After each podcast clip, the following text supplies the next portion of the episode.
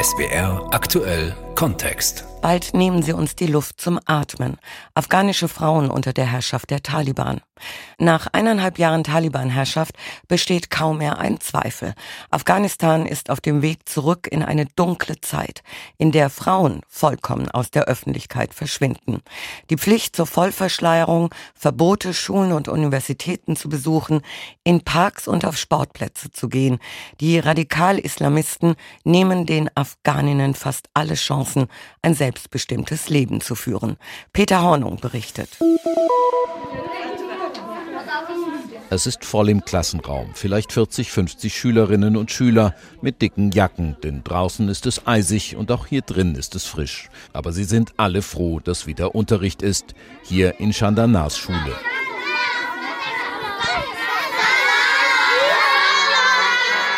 Chandana ist 21. Sie ist hier Lehrerin, Schulleiterin, Hausmeisterin. Man kann sagen, sie ist die Schule.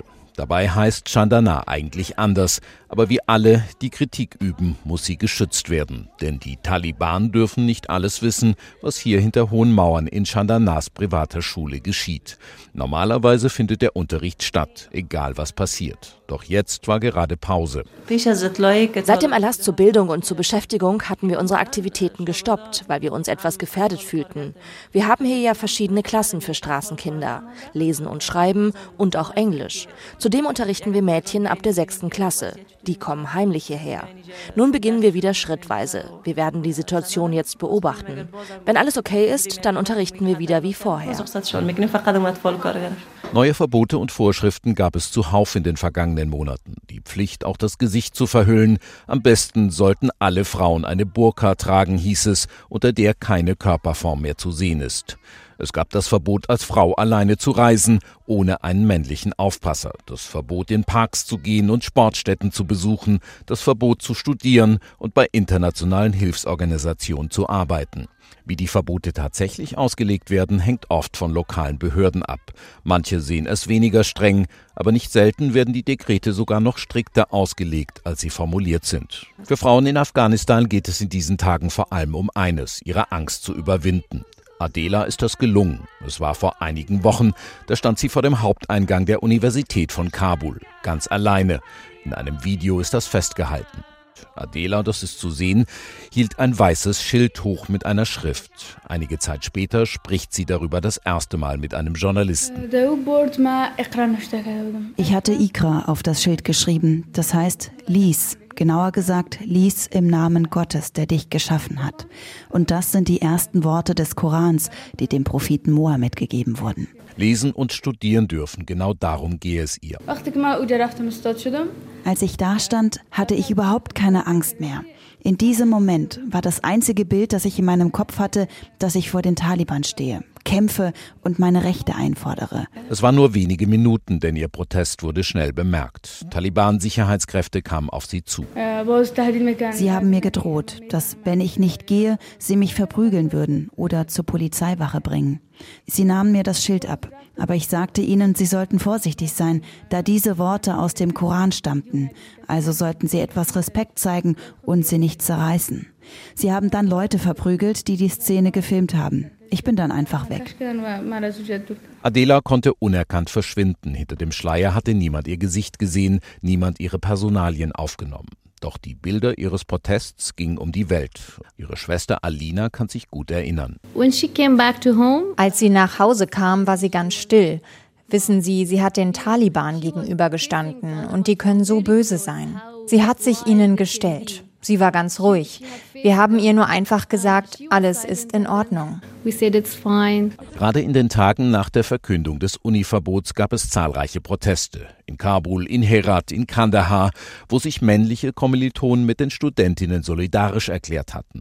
Keine großen Demos wie im Iran, eher wie Flashmobs, mehr oder minder spontane Versammlungen, Frauen, die mit Sprechchören durch eine Straße ziehen. Aber sie filmen sich dabei und verbreiten die Bilder und Videos über das Internet. Akif Muhajir hat für diese Frauen nur Hohn übrig. Es gibt einige wenige, die von anderen gesteuert werden, irgendwelchen Gruppen vielleicht auch außerhalb Afghanistans. Sie sollen hier Lärm machen. Aber das sind nur sehr wenige. Sonst herrscht im ganzen Land unsere Kultur und unser islamisches Recht. Akif Muhajir ist Sprecher des Tugendministeriums der Taliban. Um die 40, brauner Turban, schwarzer Umhang, dunkler Bart. Auffällig ist seine große goldene Armbanduhr. Es sei alles nur ein großes Missverständnis, sagt er, die Sache mit dem angeblichen Studierverbot. Das Islamische Emirat hat die Bildung für Frauen nicht gestoppt, weder an Schulen noch an Universitäten. Es geht lediglich darum, dass ein neues Dekret erlassen wird im Hinblick auf eine islamische Umgebung. Das ist nicht alleine der Wunsch des Emirats, das will die Gesellschaft so. Die Frauen, die Töchter, sie sollen in Schulen gehen und Universitäten, die der Scharia entsprechen. Akif Mohadjir residiert in einem großen Büro mit imposantem Schreibtisch und wie in Afghanistan üblich mit vielen Sofas. Ganz klar, er ist nicht irgendein Ministeriumssprecher. Er ist wichtig im neuen Staat, denn es geht hier um die Umsetzung des Islam, auch im Hinblick auf Frauen. Der Islam hat den Frauen viele Rechte verschafft. Bevor es den Islam gab, also vor 1400 Jahren, da wurden Frauen lebendig begraben. Weibliche Babys wurden bei lebendigem Leib verbrannt. Dann aber kam der Islam und hat ihnen Rechte gegeben. Muhajirs Ministerium hat inzwischen auch eine Art Religionspolizei. Die, glaubt man ihm, hat aber nicht mehr die Brutalität wie zu Zeiten des ersten Taliban-Staates. Die neuen Religionspolizisten gingen nur auf Streife und geben Empfehlungen, wenn ihnen Verstöße auffielen.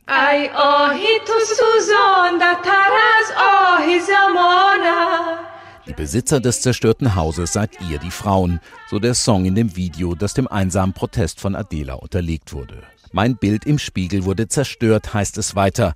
Wie lange sollen wir dem noch zuschauen, wie sie unser Haus brutal an Fremde verkaufen? Sie, das sind die Taliban, und gegen die richtet sich die Wut. Auch die Wut von Adelas Schwester Alina. Sie arbeitet eigentlich als Ortskraft für die Vereinten Nationen. Im Gegensatz zu den internationalen Hilfsorganisationen, den NGOs, dürfen bei der UNO zwar noch Afghaninnen arbeiten. Dennoch sei ihr Arbeitgeber vorsichtig geworden, sagt Alina. Sie könne auch von zu Hause arbeiten, habe man ihr angeboten. I choose to go. Ich habe mich dafür entschieden, nicht zu Hause zu bleiben. Selbst wenn sie mich von der Arbeit abhalten wollen, dann sitze ich eben im Hinterzimmer und arbeite dort. Aber sie werden sicher mehr Druck machen, immer mehr. Und meine Angst ist, ausgelöscht zu werden, ein Mensch zweiter Klasse zu sein. Ich merke es, selbst wenn sie es nicht aussprechen. Das macht mich sehr wütend. Den Frauen komme gerade jetzt eine wichtige Rolle zu. Sie seien es, die den Taliban zeigten, dass sich Afghanistan geändert habe. Sie können deshalb nicht mehr die Taliban des letzten Jahrhunderts sein, weil es uns gibt, die Frauen. Als sie vor anderthalb Jahren in Kabul einmarschierten, trafen sie nicht auf die gleichen Frauen wie damals. Sie haben es mit einer neuen Generation von Frauen zu tun, die gegen sie kämpfen, die auf die Straße gehen und keine Angst vor dem Tod haben. Es sind die Taliban, die wahrscheinlich Angst vor Mädchen haben.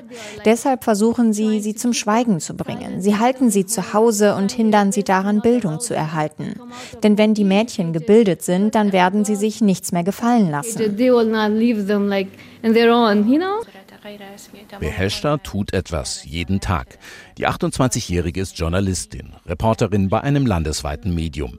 Wo genau, das soll nicht gesagt werden, zu ihrem Schutz und dem ihres Mediums. Zeitung, Radio, Fernsehen. Sie habe schon alles gemacht in ihrem Leben, sagt sie, aber so schwierig wie jetzt sei es noch nie gewesen. Wenn ich mich zum Beispiel für einen Bericht in der Öffentlichkeit bewege und keine Maske trage, ist das ein großes Problem. Da bringen sie mich womöglich aufs nächste Polizeirevier. Außerdem, wenn wir über sensible Themen wie Frauenproteste berichten, dann werden der Geschäftsführung eine Menge Fragen gestellt und ich verliere vielleicht meinen Job. Die Taliban haben auch angekündigt, dass unsere männlichen Familienmitglieder bedroht oder bestraft werden könnten, wenn wir den Gesichtsschleier nicht tragen. Es gibt viele Einschränkungen, denen ich als Journalistin ausgesetzt bin. Ein Kampf jeden Tag, ein Slalom durch ständig neue Vorschriften. Nicht dauernd anecken, aber trotzdem berichten, was geschieht. Das sei die Herausforderung. Die Frage, ob sie überhaupt noch arbeiten soll, hat sie für sich beantwortet. Ich arbeite ja jetzt im Moment, denn wir Frauen geben nicht einfach auf. Aber es ist eine Herausforderung. Sie erteilen uns viele Befehle. Wir befolgen sie auch irgendwie. Aber wir lassen uns nicht aus dem Journalismus verdrängen. Wir arbeiten so lange, bis ein offizieller Erlass verkündet wird, dass Frauen nicht mehr aus dem Haus gehen dürfen oder nicht im Journalismus arbeiten dürfen.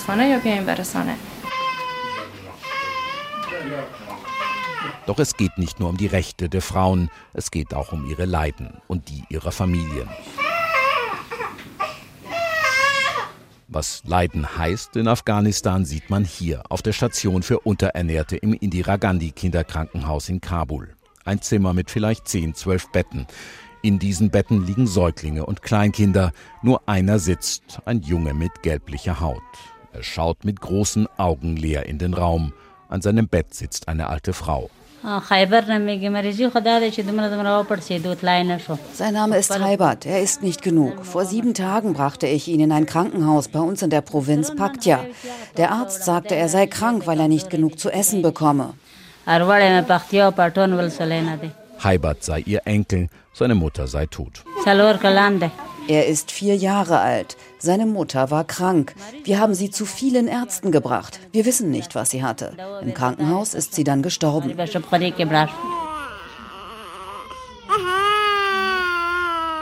Am Bett daneben sitzt auch eine ältere Frau. Sie hält einen Säugling auf dem Arm. Er ist eingepackt in ein dickes gelbes Jäckchen, trägt eine kleine rote Pudelmütze.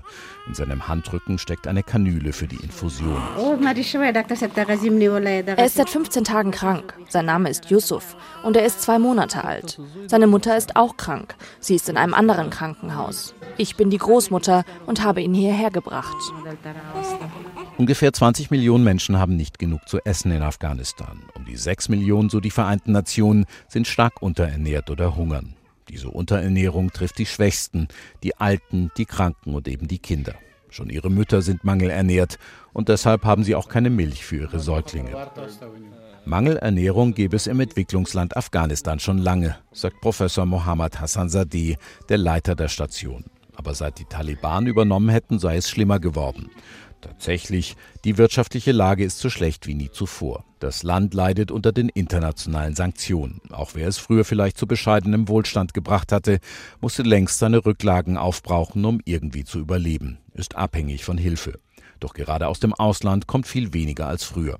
Die Arbeit von Kinderarzt Hassan Sadeh ist es, die schlimmsten Folgen abzumildern. Normalerweise sind diese unterernährten Kinder in Lebensgefahr. Die Unterernährung greift den ganzen Körper an, Herz, Lunge, Leber und andere Organe. Wir haben hier glücklicherweise Milchprodukte, mit denen wir die Kinder wieder aufpäppeln. Wir haben gerade sechs Fälle, die in Lebensgefahr schweben, aber die sind sehr spät gekommen. Ich bin schon froh, dass wir hier keine höhere Sterblichkeitsrate haben. Doch klar ist auch, die Kinder, die hier liegen, die haben es zumindest geschafft in ein einigermaßen leistungsfähiges Krankenhaus. Wie viele draußen auf dem Land sterben, weiß keiner wie viele nie einen Arzt sehen oder ein Krankenhaus. Professor Hassan Sadeh sagt zum Abschied noch, er hoffe, dass die Hilfsorganisationen die humanitäre Hilfe nicht mit politischen Forderungen verknüpfen, dass also trotz der Taliban noch Hilfe ins Land komme. Um Afghanistan zu helfen, dafür ist auch die Welthungerhilfe hier. Die Australierin Rena Mattinson leitet die Vertretung der deutschen Hilfsorganisation in Kabul. Gerade das Ende Dezember ausgesprochene Beschäftigungsverbot für Frauen behindere ihre Arbeit, sagt sie. Der Hauptteil unseres Programms ist es, in acht verschiedenen Provinzen Bargeld zu verteilen. Bei der Auswahl der Haushalte, an die wir Bargeld verteilen, suchen wir nach Haushalten, die von Frauen geführt werden. Wir suchen aktiv nach denjenigen, die am meisten gefährdet sind. Wenn es uns also nicht gelingt, diese Haushalte zu ermitteln und ihnen das Geld zukommen zu lassen, stehen sie nicht mehr auf der Liste und erhalten nicht mehr die Hilfe, die sie benötigen. Es gibt einige Provinzen, in denen die Gemeindevorsteher nicht zulassen, dass ein männlicher Helfer einer Frau Hilfe bringt. Die einzige Möglichkeit besteht darin, das Geld an den Gemeindevorsteher weiterzugeben und zu hoffen, dass er es weitergibt. Das ist aber ein Mangel an Transparenz, den wir nicht wirklich hinnehmen wollen. Nicht nur die Welthungerhilfe hat ihre Arbeit zunächst eingestellt. Auch der Großteil der anderen NGOs hat das ganz oder teilweise getan. Das Beschäftigungsverbot für Frauen gelte nicht für den medizinischen Sektor und nicht für die Vereinten Nationen, hatte es von den Taliban geheißen. Für die Verteilung von Lebensmitteln aber gilt es und deshalb könne auch ihre Organisation nicht schweigen. Damit wir so arbeiten können, wie es der afghanischen Kultur entspricht, brauchen wir also unbedingt weibliche Mitarbeiter. Das ist schlicht nicht verhandelbar verhandelbar. Keine Frauen mehr bei Hilfsorganisationen, keine mehr in Universitäten und vielerorts auch in Schulen. In Behörden und Ämtern dürfen Frauen schon seit der Machtübernahme der Taliban vor anderthalb Jahren nicht mehr arbeiten. Und so wird der Raum, in dem sich Frauen bewegen können, immer kleiner. Sie werden ins Private zurückgedrängt, ins Haus, in die eigenen vier Wände. Asin hat aus der Not eine Tugend gemacht. Das hier sei eigentlich eine Nomadentracht, sagt sie. Ein bunt bestickter Rock und ein Oberteil. Verkauft seien sie schon. Asin ist Schneiderin und Modedesignerin und sie arbeitet aus ihrer Einzimmerwohnung inmitten von Kabul. Hier hängen auf Kleiderstangen Jacken, Mäntel, Blusen, manche traditionell mit langen Ärmeln, Röcke bis an die Knöchel, einige aber auch körperbetont, knapp geschnitten und damit für afghanische Augen ziemlich gewagt. Sehr farbig, sehr bunt, sehr schön. Die Nähmaschine steht am Boden, hier sitzt Asin und näht. Es habe sich viel geändert, sagt sie, seit die Taliban die Macht übernommen haben. Vor dem Zusammenbruch, da waren die Menschen sehr kreativ. Aber nach dem 15. August 2021 haben viele junge Leute das Land verlassen. Für mich war es eine Chance und ich habe dabei auch die Unterstützung meiner Familie. Inzwischen bin ich sehr aktiv in den sozialen Medien, habe fast 60.000 Follower. Ich reise immer noch viel. Klar, die Taliban haben Frauen verboten, ohne ihren männlichen Vormund zu reisen. Aber ich bin einfach mit der Familie eines Freundes unterwegs und dann poste ich meine Beiträge aus den Provinzen, zeige die Schönheit, die Kultur dieser Gegenden und das gibt mir Glaubwürdigkeit auf Social Media. Das schafft Vertrauen zwischen mir und meinen Kunden und macht mich stolz und zuversichtlich, was meine Arbeit anbelangt. Zu Hause nähen und schneidern, mit Kurier oder per Post verschicken, auch ins Ausland, Werbung machen auf Social Media, das geht alles noch in Afghanistan. Irgendwie, man muss eben vorsichtig sein. Anderthalb Jahre nach der Machtübernahme durch die Taliban ist die Lage vieler Frauen in Afghanistan so schlecht wie seit 20 Jahren nicht mehr besonders der Frauen, die es gewohnt waren, ein eigenes Leben zu führen, wie Alina und Adela, die beiden mutigen Schwestern. Zusammen lernen sie mittlerweile online Englisch mit YouTube-Videos. Sie wollen nicht aufgeben, genau wie die Lehrerin Chandana, Beheshta, die Reporterin, die Modedesignerin Assin und die Geschäftsfrau Fariba Nouri. Keine von ihnen hat den Mut ganz verloren. Sie erwarten nicht, dass irgendeines der Verbote bald zurückgenommen wird, auch wenn das die Taliban manchmal beteuern. Keine der Frauen will Afghanistan verlassen, vorerst. Sie alle sind kämpferisch, jede auf ihre Art. Aufgeben, sagt Adelas Schwester Alina, sei keine Alternative. Wenn sie dir die Uni verbieten, studiere zu Hause. Lies jeden Tag eine Seite mehr, tanze zu Hause, hol deine Freundinnen zu dir nach Hause, tanzt miteinander. Behaltet ein klein wenig Hoffnung in euren Herzen. Bleibt am Leben. Ich verspreche euch, am Tag, wenn wir unsere Freiheit wiederbekommen, dann tanze ich in den Straßen Kabuls und umarme jeden, den ich treffe. Und bis dahin behaltet die Hoffnung auf ein selbstbestimmtes Leben. Ich brauche diese Hoffnung, wieder mein eigenes Leben zu haben. I need that hope of being, having my own life again. Afghanische Frauen unter der Herrschaft der Taliban. Das war SWR aktuell Kontext von unserem Korrespondenten Peter Hornung.